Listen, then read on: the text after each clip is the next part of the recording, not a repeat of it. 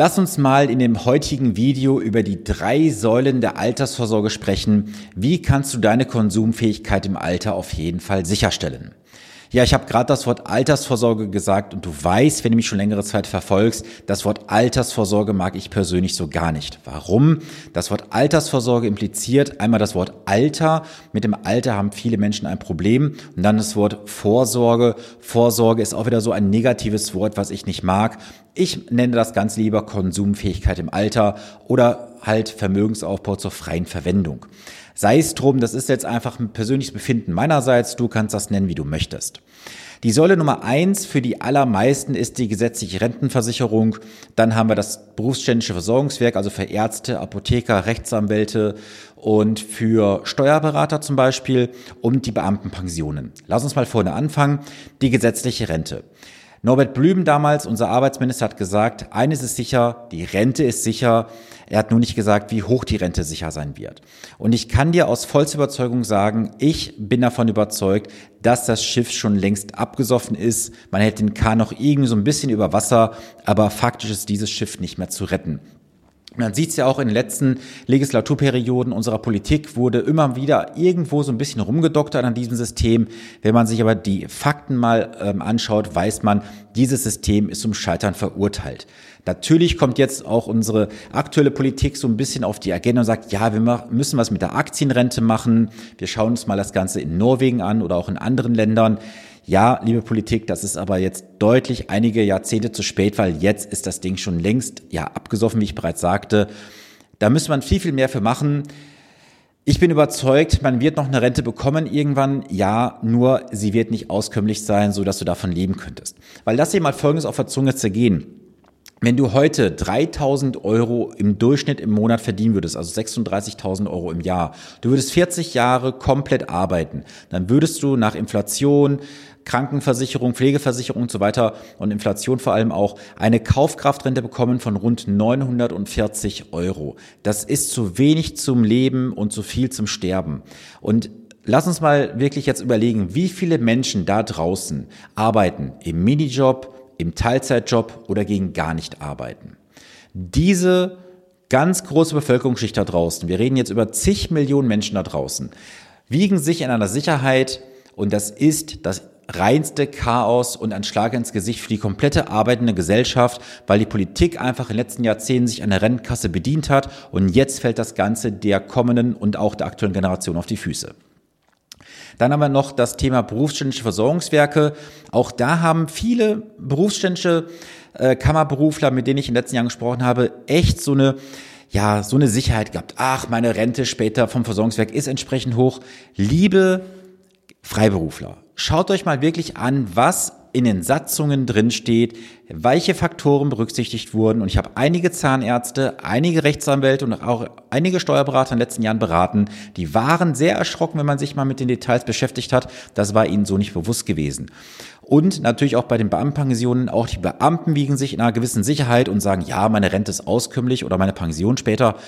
Auch da muss ich euch sagen, liebe Beamten, das ist auch nicht all das, was euch letztendlich später übrig bleiben wird. Ihr müsst auch einiges abziehen, Inflation, Steuern etc. pp. Und auch könnte es ja sein, dass vielleicht die Pension irgendwann mal gekürzt wird aufgrund von vielleicht etwas leeren Kassen. Denn eines ist auch vollkommen klar, das ganze System wird durch Steuermittel finanziert. Und Deutschland hat kein Einnahmenproblem im Bereich der Steuern, sondern eher ein Ausgabenproblem. Wir ballern halt Milliarden und Milliarden irgendwo ins Ausland für irgendwelche ja, Projekte, für irgendwelche Zahlungen, die gar keinen Sinn ergeben für uns. Das heißt also, wir transferieren viel Geld aus Deutschland heraus in andere Länder, die es eigentlich zum Teil gar nicht nötig haben. Wir lassen die eigene Bevölkerung eigentlich verrecken. So, sorry, wenn ich das so ganz klar sagen muss, aber ich finde es halt beschämend, was wir hier in Deutschland betreiben, dass viele heutige Rentner auf Staatsleistung angewiesen sind, nämlich die Grundsicherung oder das Bürgergeld oder das bedingungslose Grundeinkommen, wie man das jetzt nennen möchte. Und sie haben wirklich Jahre und Jahrzehnte dafür gearbeitet und haben heute nicht mal so viel übrig, dass sie auskömmlich leben können. Das ist ein Schlag ins Gesicht, wie ich finde. Die Säule Nummer zwei ist schon etwas, wo du persönlich in die Umsetzung kommen kannst, und zwar ist das das freie Kapitalvermögen. Das freie Kapitalvermögen kannst du jetzt über vielerlei Sachen aufbauen. Natürlich kannst du es machen über einen Aktienfonds zum Beispiel, über Mischfonds, du kannst es auch über andere Kapitalanlagen machen, wie auch immer. Da gibt es unterschiedliche Möglichkeiten, also du kannst dich da austoben ohne Ende. Wichtig ist nur, du musst schauen, ist das Ganze A transparent, ist es B im Falle Fälle auch nach und nach liquidierbar oder was ist es halt am Ende, wenn du halt einen großen Geldbetrag hast, dann musst du dich halt damit beschäftigen. Wie kannst du mit diesem Geld dann umgehen, um dann halt Monat für Monat entsprechende Einnahmen zu haben? Ich persönlich, das weißt du, wenn, du mich auch schon längere Zeit verfolgst, ich bin ein Freund von ähm, Aktienfonds, weil du hast eine sehr, sehr günstige Kostenstruktur, du weißt, worauf du dich einlässt, es ist völlig transparent und reguliert. Und du kannst auch jederzeit später deine Einnahmen steuern und regulieren, halt wie so Wasserhähne, die du aufdrehst und zudrehst, Monat für Monat. Also das heißt, du hast ja jetzt aktuell einen Sparplan, das heißt, du sparst ja dann aufs Kapital entsprechend an. Und dann hast du jemanden einen Auszahlplan, wo du halt das Geld nach und nach verbrauchen würdest. Ja, und die dritte Säule wäre dann nochmal etwas, wo jetzt die allermeisten wahrscheinlich sich nicht reintrauen. Das ist einmal das Thema Unternehmensbeteiligung oder auch das Thema Immobilie. Lass mich aber etwas zum Thema Immobilie sagen. Ich habe sehr, sehr viele Kunden, die haben in ihren Planungen Immobilien drin. Jetzt müssen wir natürlich aufgrund der ganzen politischen Situation auch gerade mal überlegen, sind Immobilien noch in den nächsten Jahren und Jahrzehnten eine sinnvolle Kapitalanlage? Eher ja oder eher nein. Ich persönlich glaube, dass wir in den letzten Jahren einen aufstrebenden Markt hatten für Immobilien und das wird jetzt über die nächsten Monate und nächsten Jahre auf jeden Fall abebben. Warum? Einmal haben wir jetzt die steigenden Zinsen gehabt. Wir wissen nicht, wie es weitergeht. Die Preise sind nicht entsprechend gefallen und man hat es ja auch in den letzten Jahren gesehen, die Zinsen sind gefallen, die Preise sind gestiegen. Das ist immer wie so eine Wippe. Das heißt also, wenn die Zinsen steigen, äh, wenn die Preise steigen, fallen die Zinsen, so müsste es eigentlich, nee, andersrum. Aber du weißt auf jeden Fall, was ich meine. Also wenn die Zinsen ähm, gefallen sind, sind die Preise gestiegen und fallen die Preise, müssen die Zinsen steigen. So, und das ist gerade halt nicht passiert. Sorry, wenn ich mich gerade ein bisschen faspelt habe, das war mal gerade ein bisschen entglitten. So, das heißt also, das ist gerade nicht passiert bei den steigenden Zinsen, dass die Preise sich entsprechend unten angepasst haben. Das heißt, du würdest jetzt aktuell noch, immer noch auf einem sehr, sehr hohen Niveau kaufen, vom Preisniveau her beim schon deutlich gestiegenen Zins.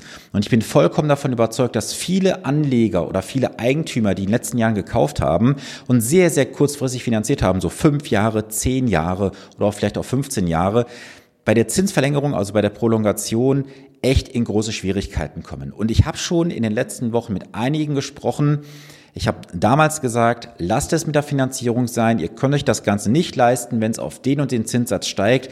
Sie haben natürlich damals nicht auf mich gehört, haben sich dann bei einer Bank vor Ort oder bei einem freien Finanzierungsberater bequatschen lassen. Ich war ja der böse Junge gewesen, der böse Mann, der ihnen äh, den Traum von Immobilie genommen hat. Man hat es aber sich dann doch irgendwie schön gerechnet und jetzt kam halt die Quittung dafür. Und ich kann dir sagen, es gibt Fälle, mit denen ich gesprochen habe, wo irgendwann mal in den nächsten Jahren, Stand heute, wahrscheinlich so zwischen 400 bis 800 Euro im Monat mehr auf der Uhr stehen werden. Und das muss, muss man sich wirtschaftlich leisten können. Wir wissen nicht, wie es in 8, 10, 12 Jahren aussieht, aber ich bin davon überzeugt, dass viele Immobilieneigentümer, die das selbst bewohnen oder auch in der Vermietung haben, irgendwann eine große Finanzierungsschwierigkeit haben werden, weil sie aus dem verfügbaren Einkommen, was sie aus anderen Quellen bekommen, auf jeden Fall deutlich drauflegen müssen. Ich will jetzt hier niemandem zu nahe treten, aber eines ist immer ganz klar. Du musst dir halt jegliche Konstellation ausrechnen. Der Zins ist in den letzten Jahren künstlich niedrig gehalten worden. Er ist nach unten gedrückt worden von den Notenbanken, von der EZB. Auch in, in, den USA waren die Zinsen sehr, sehr günstig gewesen. Das hat aber dazu geführt, dass viele sich etwas geleistet haben, was sie sich unter normalen Umständen haben nie leisten können. Und da ist die Rechnung halt nicht mit dem Wirt gemacht worden. Ich hoffe nur, und ich hoffe, ich sage das heute so, wie ich es hier äh, sage, am 7. April 2023. Ich hoffe, dass wir in den nächsten Jahren nicht in ein Desaster reinlaufen, wie es schon vor etlichen Jahren gewesen ist, wo einfach gewisse Branchen oder Bereiche explodieren und wir auf einmal hier ein ganz großes Problem in Deutschland bekommen, nämlich dass viele Leute ihr Eigenheim verlieren werden. Der Markt wird überschwemmt werden mit Objekten und jetzt ist ja die Frage, wer kauft das Ganze später auch entsprechend ab. Denn eins ist auch ganz klar, die Immobilienbesitzer werden nie mit einem Plus nach Hause gehen. Und das ist leider, leider so, muss man sagen. Viele werden da ihre Altersvorsorge, ihre Konsumfähigkeit im Alter aufs Spiel setzen. Deswegen möchte ich dich animieren und auch wachrütteln, dass du dich mit deinen Zahlen beschäftigst. Dass du dir anschaust, wo bist du heute unterwegs, in welchen Bereichen, gesetzliche Rente, wie viel bleibt übrig, Versorgungswerk, was bleibt übrig, Beamtenpension, was bleibt übrig. Dann auch das Thema freies Kapitalvermögen, also Lebensversicherung, Rentenversicherung, Aktienfonds, äh, was du auch immer besitzt, stell das alles bitte heute auf den Prüfstand. Was bringt es dir, wenn du jetzt einfach gutes Geld, was du heute verdienst, schlechtem Geld hinterherwirfst. In Kapitalanlageprodukte, die dir keinen Nutzen bringen. Das kann man relativ einfach berechnen.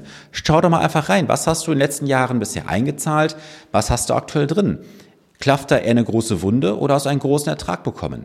So, und auch das Thema Immobilie hatte ich gerade angesprochen. Immobilien muss man sich leisten können. Unter normalen Rahmenbedingungen. Geh mal ein bisschen zurück. So 20, 30, 35 Jahre. Da gab es Zinssätze teilweise von 7, 8, 9 Prozent. Und heute stöhnen schon viele und sagen, boah, der Zinssatz ist bei 4 Prozent. Es ist immer noch ein Niedrigzins im Vergleich zu damals. Und wir müssen uns einfach darauf einstellen, dass halt die Zeiten sich aktuell geändert haben. Und so wie sich die Zeiten geändert haben, das kannst du als Beispiel nehmen, wir haben heute keine Wählscheibe mehr am Telefon, wir haben keine Tasten mehr, Heute haben wir Handy, Smartphones und heute gibt es sogar Telefone, die über Satellit telefonieren können und auch Notrufe wählen können, wie das ähm, iPhone aktuell. Also so wie die Technik weitergeht, so entwickelt sich auch alles weiter im Bereich der Kapitalanlage und du musst nach meiner Definition alles aktuell auf den Prüfstand stellen und schauen, ob du gutes Geld schlechtem Geld hinterherwirfst. So, ich hoffe, ich konnte dich heute so ein bisschen inspirieren mal, dass wir mal geschaut haben, was sind so die drei Säulen deiner Altersvorsorge respektive Konsumfähigkeit im Alter und reflektiere gerne mal für dich, wo stehst du heute, wo würdest du gerne stehen und inwieweit ist dein Ziel überhaupt erreichbar, wo du hin möchtest. Und wenn du da Unterstützung brauchst, du weißt, du kannst dich jederzeit gerne bei mir zu einem honorarfreien Erstgespräch melden. Du wirst in diesen rund 45 Minuten mit mir auch schon einiges für dich an Informationen mitnehmen und wenn ich dir helfen kann, bekommst du natürlich auch von mir ein Angebot, was du in der Regel nicht ablehnen kannst, weil es einfach so attraktiv ist. Also es liegt an dir. Meine Einladung, ein, meine Einladung geht somit an dich raus. Komme gerne ins honorarfreie Erstgespräch mit mir. Ich wünsche dir eine gesunde und vor allem auch erfolgreiche Woche. Falls du diese Episode und das Video heute am Ostermontag siehst, habe einen schönen Ostermontag. Wir sehen und hören uns am nächsten Montag. Bis dann. Viele Grüße, dein Sven Stopka.